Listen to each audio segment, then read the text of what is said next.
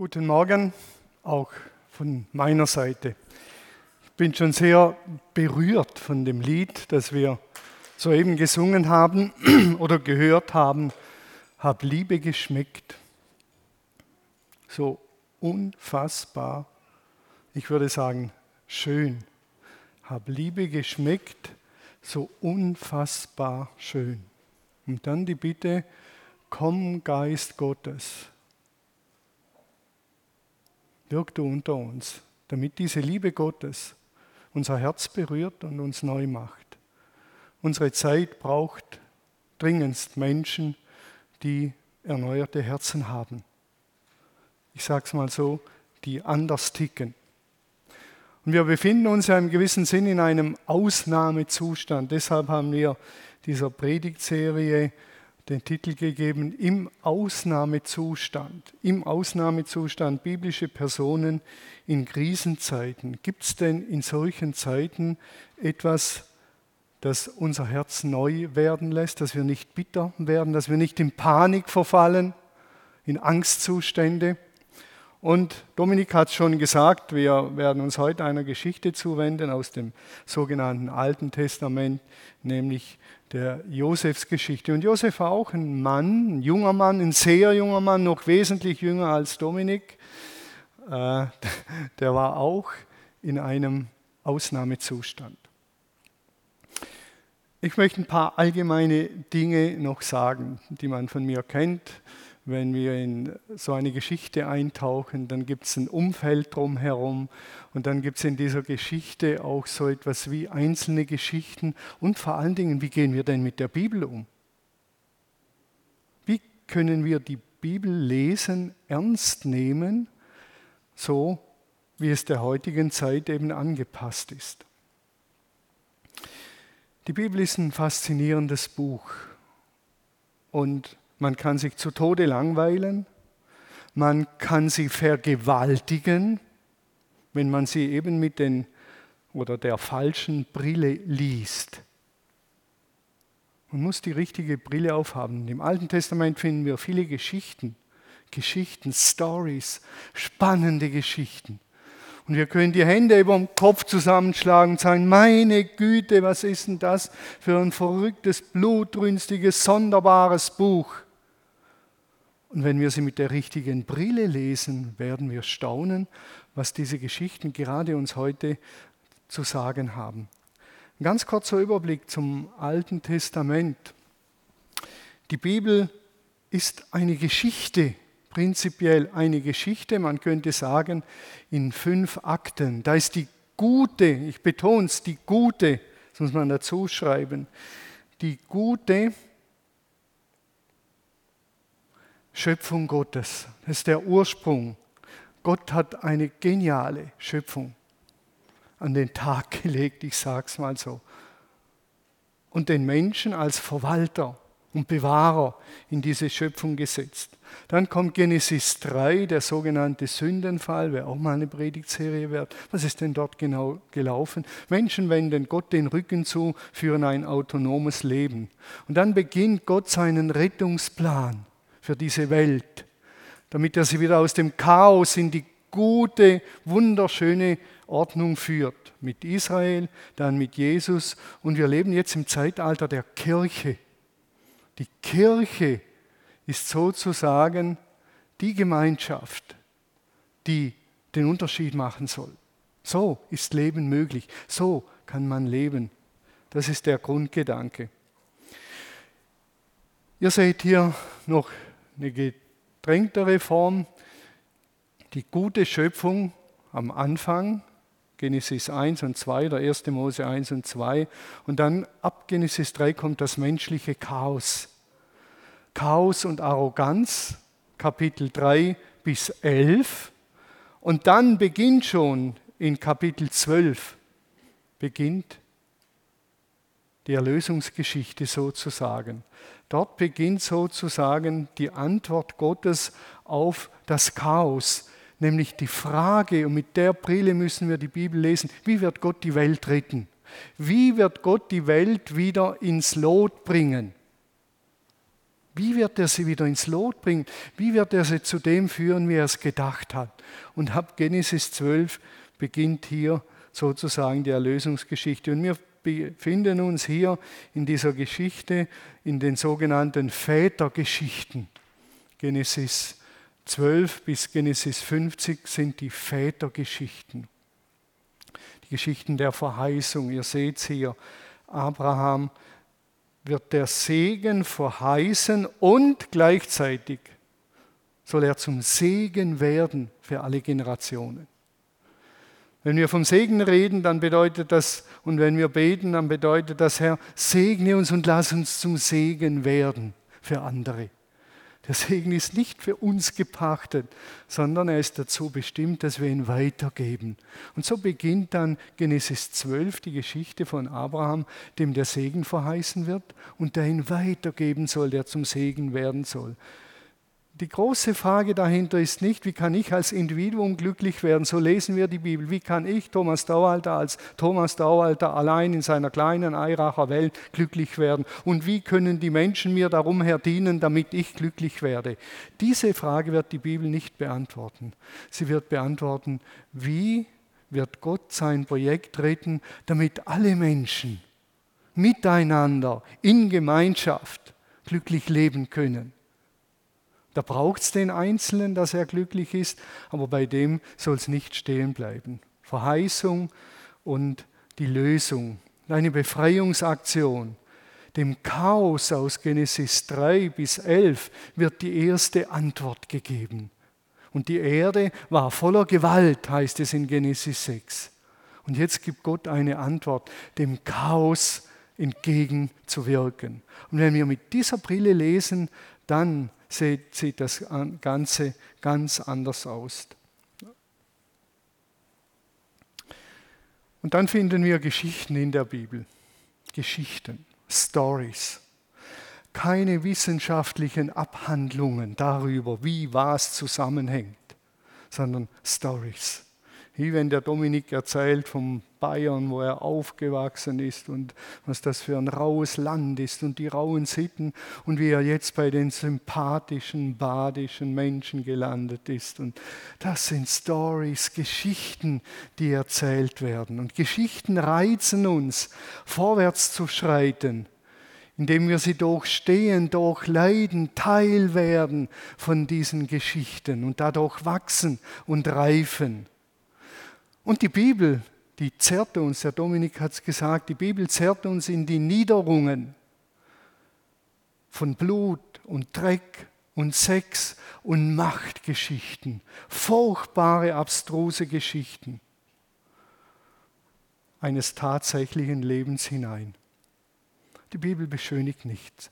Die Bibel ist nicht ein Buch, das außerhalb dieser Weltzeit ein paar Illusionen und Träume aufzeichnet, sondern die Bibel ist erdverbunden. Hier. Bodenständig und vom Himmel inspiriert. Aber sie ist bodenständig. Mit diesen Augen müssen wir sie lesen, auch diese Geschichte, wenn wir sie dann lesen. Blut und Dreck und Sex und Macht. Das, was das Leben eben auch ausmacht. Sie steigt hinein in das tatsächliche Leben. Und wir müssen uns fragen, könnte vielleicht genau das ein Ziel der Bibel sein, dass sie uns das mal vor Augen malt und sagt, hallo ihr Menschen, so, so sieht's aus. Schaut euch das mal an. Schaut euch das mal ganz ehrlich an. Ohne schön zu reden. So sieht's aus auf dieser Erde. Ein langer wenn möglich lieber, liebevoller Blick auf das, was ist dass wir es anschauen. Ehrlich, authentisch anschauen und nicht immer alles wegschieben. Von der Psychologie weiß man, dass man nur ändern kann, was man angenommen hat. Sagt, ja, so ist's, ja, ich bin ein angstvoller Mensch, ja, das bin ich, so. Und jetzt habe ich es angenommen, jetzt können wir es ändern. So ist es auch im Großen. Und dann zeichnet die Bibel mitten in diesem Elend immer wieder einen atemberaubenden Blick in die Zukunft, eine Zukunftsvision, wie es einmal sein wird. Und es kommt eine Zeit, da wird kein Tod mehr sein, kein Leid und kein Schmerz und kein Geschrei. Das ist die Zukunftsvision. Und zack, landen wir wieder in den Niederungen. Das werden wir nächstes Mal sehen.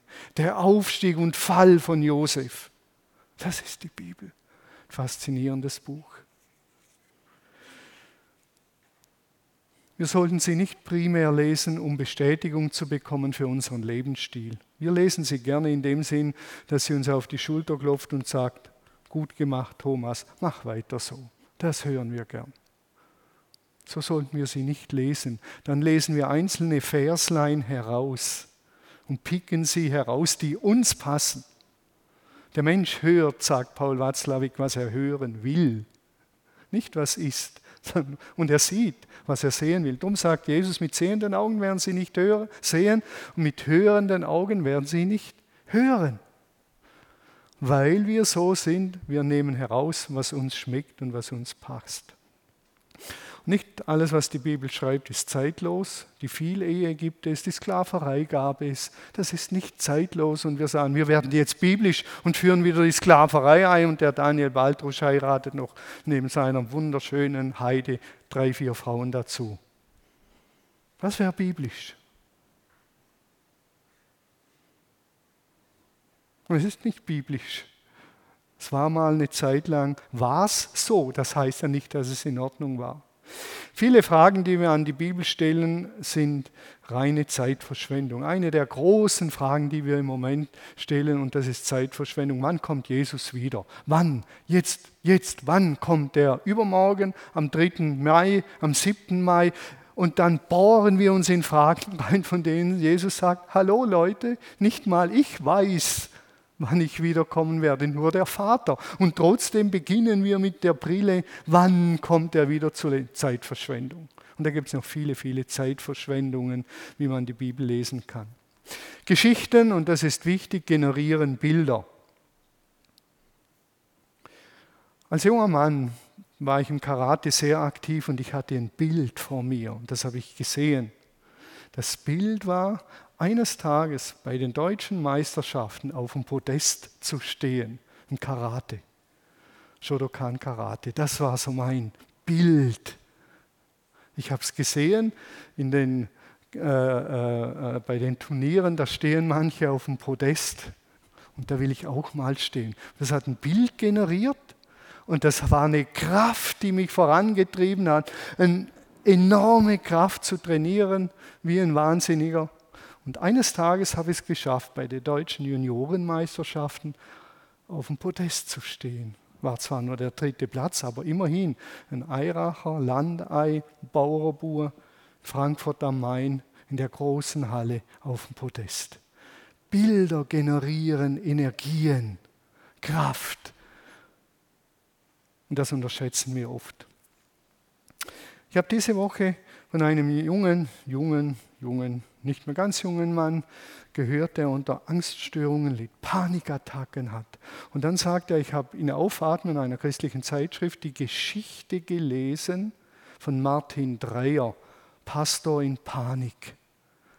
Und ich habe die Geschichte gelesen, wie er Schritt für Schritt über Jahre diese Panik überwunden hat und diese Angstattacken. Und das macht mir Mut, sagt er. Und stell dir vor, Thomas, ich habe die ersten Schritte schon unternommen. Das ist eine Geschichte, die er gelesen hat von einem Menschen, die ihn fasziniert hat. Und wenn wir mit diesen Augen die Bibel lesen, werden wir viele Irritationen erleben, aber auch viel enorm Befreiendes. So, das war die Hinführung. Eigentlich können wir bald aufhören, aber das muss manchmal sein, dass wir Fundament kriegen. Wie gehen wir mit diesem verrückten, wilden, faszinierenden Buch um mit den Stories? Und wer beginnt so zu lesen, der wird staunen. Und dessen Leben wird sich aufgrund der Geschichten verändern. Ich könnte x Beispiele erzählen, nicht die Dogmatik und nicht die systematische Dogmatik hat mich verändert, sondern die Stories, die Geschichten. Jetzt tauchen wir ein in eine dieser wilden Geschichten, voller Freude, voller Tränen, voller Verrat, Versöhnung, Hunger, Durst, Versklavung, Totenklage, Söhne und Töchter und Segensszenen, das ganze Spektrum von Genesis 37, Kapitel 37 bis Genesis 50 ist die Geschichte von Josef mit einer Unterbrechung. Genesis 38 wird eine sonderbare Geschichte eingeflossen, wieso auch immer. Aber wir sind heute in Genesis 37 in diesem Drama der Familie von Josef, seinem Vater Jakob und den Brüdern. Josef war ein Petzer. Das kennen wir aus unseren Familien, aus der Schule. Da erinnere ich mich an Geschichten, wo andere mich verpetzt haben und ich andere verpetzt haben. Ganz normal. Josef war ein Petzer. Er hütete mit seinen Brüdern die Schafe. Er hatte elf Brüder und er hütete mit denen die Schafe. Und zu Hause verriet er seinem Vater, was die Brüder Schlechtes taten. Du Papa, Weißt du, was der mit dem Schaf gemacht hat? Der hat ihm den Prügel aufs Hirn geschlagen. So ein Böser ist das, der Ruben. Und der Judas, stell dir mal vor, der hat die verpetzt. Das war Josef und ist Josef. Dann ist Josef ein Nachzügler, der Jüngste und der Lieblingssohn. Der Nachzügler, der Jüngste und der Lieblingssohn. Jakob, so lesen wir, liebte Josef mehr als die anderen Söhne, weil er ihn noch im hohen Alter bekommen hatte. Und darum ließ er für ihn ein besonderes Gewand machen, ein Prinzessinnengewand. Das ist der Prinz, der ganz besondere. Und wir wissen, solche Kinder sind in der Familie extrem beliebt. Extrem. Und jeder sagt, schön, dass du der Liebling des Papas bist. Wir hatten in unserer Familie immer den Eindruck, unsere Schwester wäre die Lieblings, das Lieblingskind. Vier Brüder, eine Schwester. Sie war der Liebling des Vaters, so haben wir angenommen. Ich weiß heute nicht mehr, ob es so war. Aber da gibt es dann ein paar Geschichten. Eine der Geschichten ist, ich musste dann immer mit meiner Schwester mit dem Fahrrad früher zur Schule fahren, als ich Schule hatte, weil meine Schwester, die älter ist als ich, nicht alleine fahren sollte. Mein Vater hat gesagt, Thomas, du passt auf deine Schwester auf und du fährst mit ihm. Und dann musst du halt eine Viertelstunde vor der Schule warten, weil deine Schule ist noch zugeschlossen und die deiner Schwester offen. Okay, und ich habe sie das spüren lassen, vor dem Dorf, Vollgas und ab mit dem Fahrrad. Und dann musste sie doch alleine fahren. Denn ich bin ihr immer abgehauen und das war es mir wert, dass es jeden Nachmittag Ärger gab, wenn wir heimkamen. So ist es halt. So eine Geschichte. Irgendwann lacht man drüber. Meine Schwester und ich, wir lachen heute drüber. Aber das waren heikle Geschichten und Kämpfe. Dann hat Josef noch eine ganz besondere Eigenschaft. Er ist der Träumer. Da sagt er, das muss man sich vorstellen. Da sagt dieser Josef,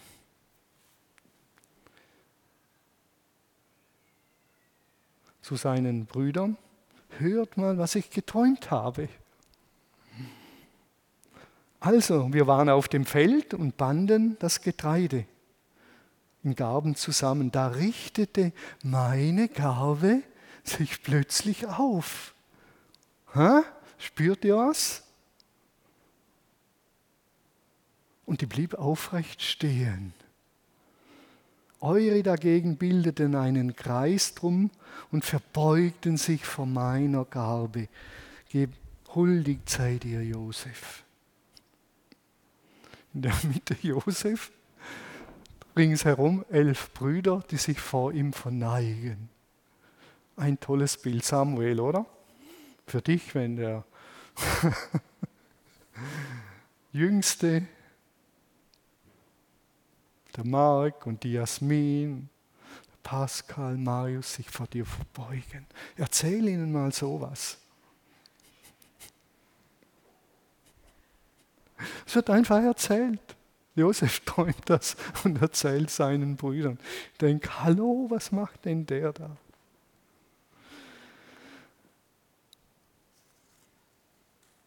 Ihr könnt euch ein bisschen vorstellen, wie die Familienatmosphäre sein könnte.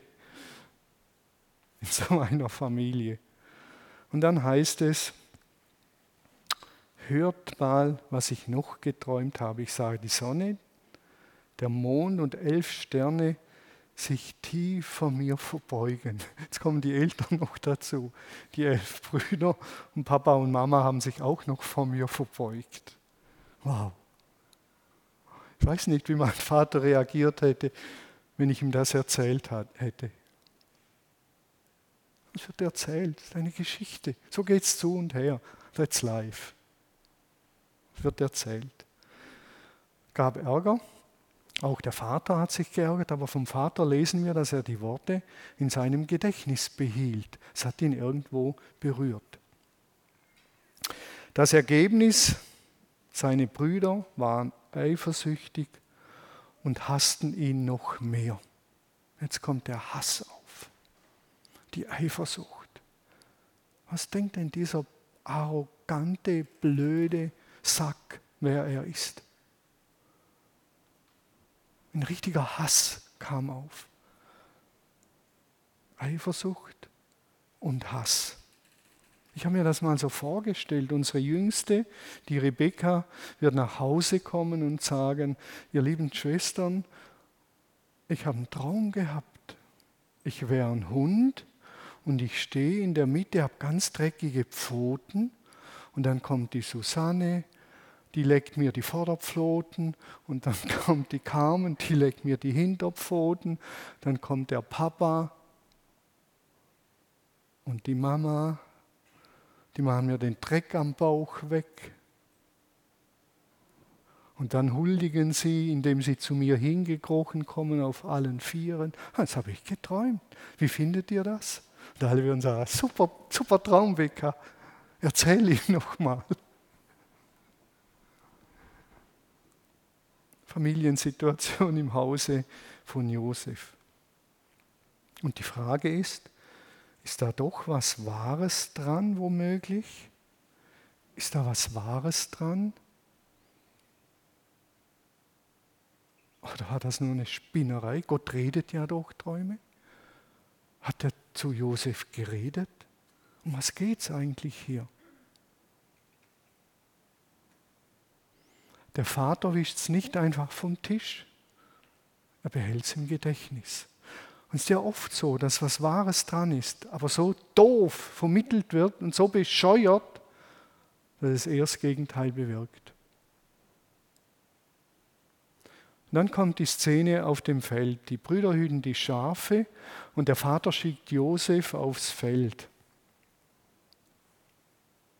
Und dann lesen wir, die Brüder erkannten ihn schon von weitem, noch bevor er sie erreichte, beschlossen sie, ihn umzubringen. Da kommt der Träumer, spotteten sie untereinander. Da kommt der Träumer los. Wir erschlagen ihn, wir schlagen ihn tot. Und dann werfen wir ihn in einen tiefen Brunnen hier in der Gegend. Unserem Vater erzählen wir, ein wildes Tier hätte ihn gefressen. Dann werden wir ja sehen, was aus seinen Träumen wird. Kommt, wir schlagen ihn einfach tot, diesen Spinner einfach totschlagen.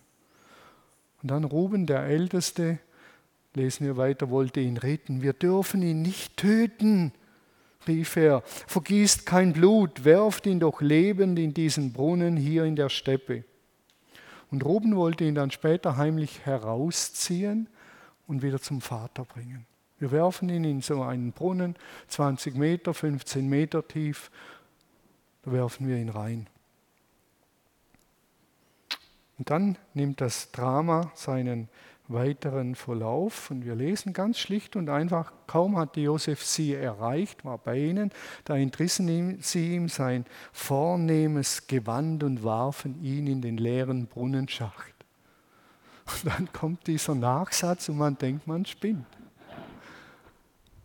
Und dann setzten sie sich, um zu essen. So, den haben wir in den Brunnen geworfen, da verreckt er, jetzt machen wir Vesper. Ist voll krass. Dietmar macht das Bier auf, Waldhaus, ohne Filter. Die leeren Flaschen werfen wir auch noch runter. Voll krass. Diese krasse Story bis hierher, die müssen wir unbedingt im Hinterkopf behalten, wenn die nächsten Predigten kommen. Sonst verstehen wir das, was kommt, nicht wirklich, wenn wir das Krasse nicht wirklich realisieren, was da geschehen ist. Ich finde das voll krass. Voll krass. Vielleicht werden Erinnerungen wahr. Vielleicht denkt der eine jetzt, oh Mist, ich war ja auch so ein Josef. Oder ich war der Ruben, der ihn gerettete. Oder ich, ich bin Papa und ich habe eine Lieblingstochter. Dominik hat eine Lieblingstochter. Der hat ja auch nur ein Kind. Geht's? Vielleicht fühle ich mich wie einer der Brüder. Und dann sind wir schon auf einem guten Weg. Wer bin ich eigentlich in der Geschichte? Was, was erreicht mich? Was spricht mich an?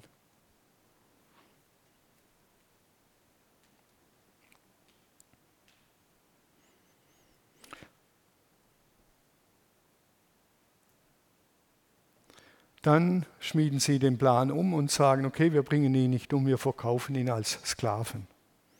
Eine Karawane von Ismaelitern kommt vorbei. Sie verkaufen Josef an diese Karawane. Da gibt es im Text ein paar Ungereimtheiten. Ich lege es jetzt mal so aus. Die zieht vorbei. Sie verkaufen ihren Bruder. Verkauft. Und dann kommt's. Sie schlachten einen Ziegenbock, tränken das Kleid von Josef darin. Und dann gehen sie heim und übergeben dieses Kleid ihrem Vater. Das muss man sich mal vorstellen. Mit dieser Vorgeschichte sagen sie, das haben wir unterwegs gefunden. Kannst du, kannst du es erkennen, Papa? Ist es vielleicht, sieht fast ein bisschen so aus wie das Gewand von Josef. Sehr voll, unverfroren, bösartig frech. Solche Heuchler.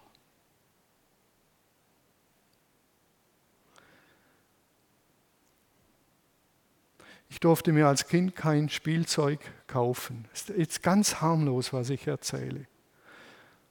Aber ich hätte so gern so einen Bagger gehabt zum Drehen, so ein kleiner Bagger mit so dünnen Schnüren zum Drehen.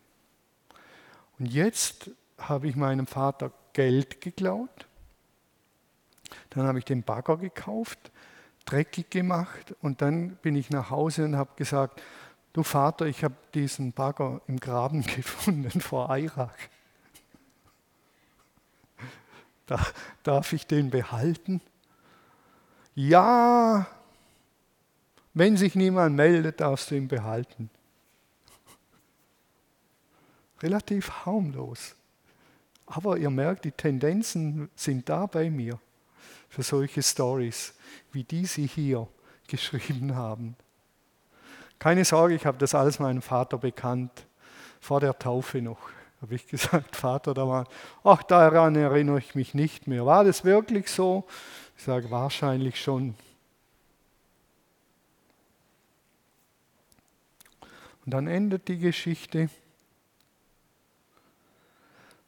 Jakob erkannte es sofort. Das Gewand meines Sohnes rief er, ein wildes Tier hat ihn gefressen. Josef ist tot. Josef ist tot. Josef ist tot.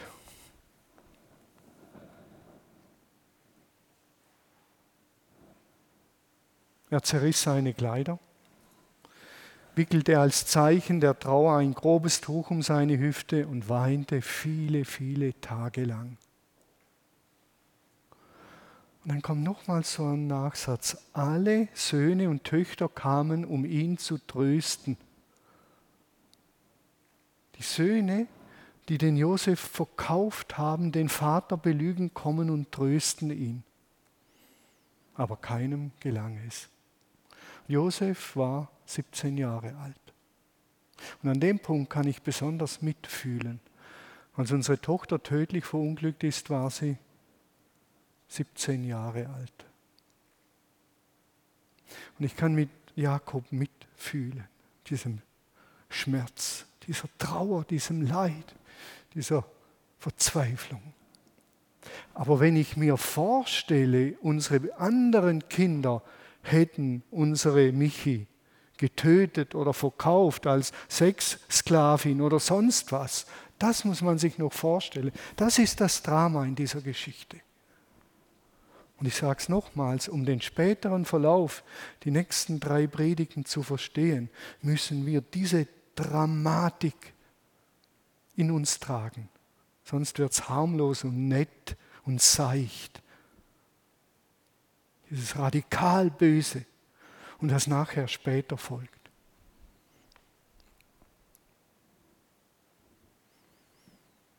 Genesis 37 endet mit diesem Satz, die Händler verkauften Josef in Ägypten an Potiphar, einen Hofbeamten des Pharaos.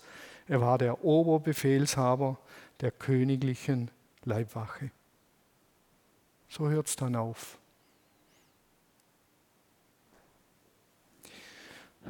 Ist eine Episode der gesamten Josefsgeschichte, eine Episode, der Einstieg, der Prolog könnte man sagen. Sie wird einfach erzählt, diese Geschichte in der Bibel. Und so wie sie erzählt wird, hat sie schon ihre Bedeutung. Es wird nicht bewertet. Kein Satz von böse und schlimm und es wird erzählt. Und sie lädt uns eben ein, werdet mal Teil von dieser Geschichte und bewertet nicht, wie kann man nur wie die Söhne, wie kann man nur so arrogant sein, wie kann man nur wie der Vater einen Lieblings, wie kann man nur. Nichts, null. Und es ist bewusst so geschrieben, werdet mal Teil von dieser Geschichte. Sie lädt mich ein, über mein Verhältnis nachzudenken zu unseren Töchtern. Als Papa. Zu meiner Schwester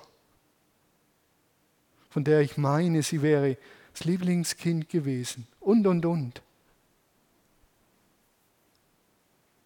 Ein langer und liebevoller Blick könnte man sagen auf das, was ist. Nicht vorverurteilen, sondern einfach mal einschauen, hinschauen. Einfach mal ehrlich werden. Man könnte sagen, so ist das Leben. Das ist das Leben, that's life. Es ist nun mal so in einer Schöpfung, die sich von Gott abgewandt hat. Vergesst das nie. Wir sind in Genesis 37, wir sind dort, wo die Schöpfung sich abgewandt hat, die Menschen von Gott, und wir sind schon in der Rettungsaktion Gottes.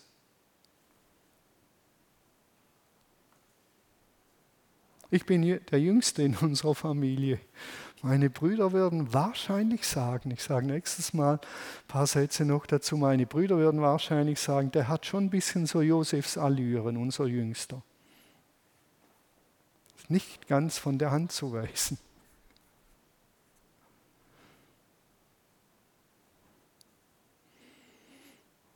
Wo ist in dieser Geschichte eigentlich Gott? Gott wird in diesem 37. Kapitel nicht einmal erwähnt. Wie tot, den gibt es gar nicht. Gott kommt nicht vor, wird nicht erwähnt. Auch das sagt etwas aus. Gott hat uns als selbstständige Individuen, Wesen geschaffen, die entscheiden und leben können und vieles tun und lassen können. Und was sie tun ohne Gott, zeigt diese Geschichte ganz deutlich. Gott greift doch nicht ein und dirigiert uns wie ein Roboter. Die Geschichte sagt, er lässt es laufen. Das heißt nicht, dass er nicht dabei wäre. Oh, das heißt es überhaupt nicht. Und das heißt nicht, dass er es nicht sieht. Und das heißt nicht, dass es ihm nicht wehtut. Das heißt nur, er kommt in den Augen des Schreibers nicht vor. Er wird nie erwähnt. Vielleicht sind einige hier, die erleben gerade widerwärtige Geschichten in ihrem Leben und sagen immer, wo ist Gott? Genesis 37 würde sagen, solche Zeiten gibt es. Solche, aber lest bitte weiter. Es gibt eine Wende, aber solche Zeiten gibt es. Eine Frau hat mir geschrieben, gestern hat sie mir geschrieben, Thomas, stell dir vor, im Oberlandesgericht habe ich Recht bekommen. Zweieinhalb Jahre hat das Ganze gedauert, bis ich endlich Recht bekommen habe. Endlich Recht bekommen habe. In diesem ganz saublöden Streit. Und ich kann dir auch sagen, ich hätte es nicht durchgestanden, im guten Sinn dafür zu kämpfen. Gott hat mich getröstet in all den Niederlagen. Aber zweieinhalb Jahre, kein Erfolg. Die Geschichte sagt uns auch, Gott ist souverän. Der lässt sich nicht in ein Schema pressen. Alle Geschichten laufen ab nach 0815. Trauer, dann bete ich und dann wird alles wieder gut und dann Trauer, sondern Gott greift ein zu seiner Zeit. In dieser Geschichte keine Bewertung, nichts. Ich finde das schön. Ich sage es mal so, ich finde es schön faszinierend. Er gibt uns frei und sagt, aber dann schaut bitte hin, welchen Schlamassel ihr anrichtet. Schaut bitte genau hin. Man kann sich die Frage stellen, könnte das eintreffen, was mit Nelson Mandela passiert ist? Nelson Mandela wurde 18 Jahre auf Robben Island festgehalten, in diesem schrecklichen Gefängnis gefoltert und geschlagen. Als politisch Gefangener, zu Unrecht, nach unseren Vorstellungen.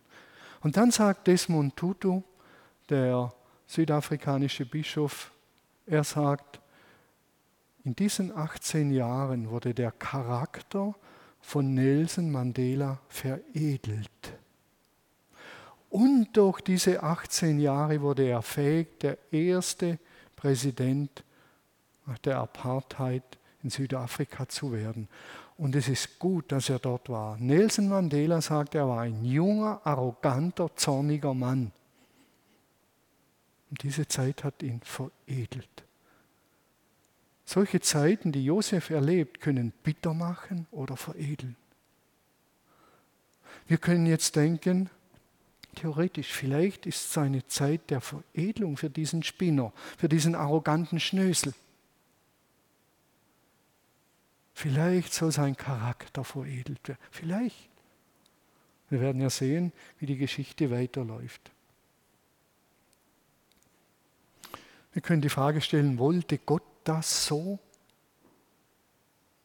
Wollte Gott das so, dass Josef so überheblich daherredet, dass seine Brüder ihn verkaufen und die Familie und ihren Vater dermaßen belügen und bescheißen? Wollte Gott das so? Ich glaube nicht. Aber er lässt uns die Freiheit. Ich glaube auch nicht, dass Gott wollte, dass unsere Tochter mit 17 von einem Betrunkenen zu Tode gefahren wird. Das glaube ich nicht. Aber irgendwie war er doch dabei.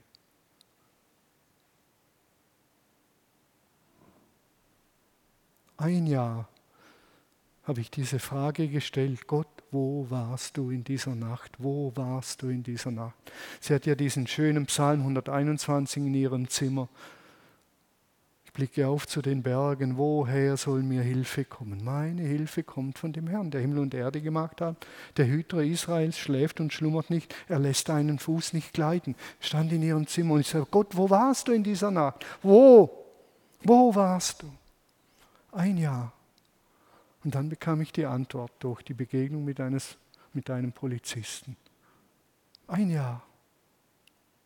Und wir haben jetzt eine Woche Zeit, um das auszuhalten. Wo war denn Gott bei dieser Geschichte? Gott sehnt sich nach einer Liebesbeziehung. Gott sehnt sich nach einer Liebesbeziehung mit lebendigen Menschen und nicht nach einem Techtelmechtel mit Robotern, die vorprogrammiert sind. Und wir denken oft so, als wenn es so wäre. Gott lässt uns Freiheit. Und dann sagt er, aber bitte schaut die Geschichten an, die er dann schreibt in dieser Freiheit. Und dann reden wir neu über Beziehung, über inspiriertes Miteinander. Kleiner Ausblick. In den Sprüchen finden wir diesen wunderschönen Satz. Gott macht alles schön. Schön steht dort. Viele übersetzen gut. Aber Gott macht alles schön zu seiner Zeit. Und darauf können wir auch vertrauen. Gott macht alles schön, auch in Zeiten, in denen wir denken, er ist abwesend. Er ist ja gar nicht da. Zu seiner Zeit, aber zu seiner Zeit, er ist auch der souveräne Gott und nicht der Hanswurst Gott, sondern der souveräne Gott. Das ist ein Ausblick und der ganz große Ausblick ist, finden wir dann im 50. Kapitel, die Menschen gedachten es böse mit Josef. Aber Gott gedachte es gut. Und dazwischen liegen 13 Jahre. 13 Jahre. Und die werden wir in den nächsten Predigten anschauen. Ich lade euch ein, ein inklusive meiner Person, ich bin schon mittendrin, zum Bewegen und Beten dieser Geschichte. Und dann der Gedanke mit solchen arroganten Schnöseln wie Josef und solchen Vätern wie Jakob schreibt Gott Geschichte. Das sind gute Aussichten für uns übrigens, dass ihr es mit uns auch wagen könnt.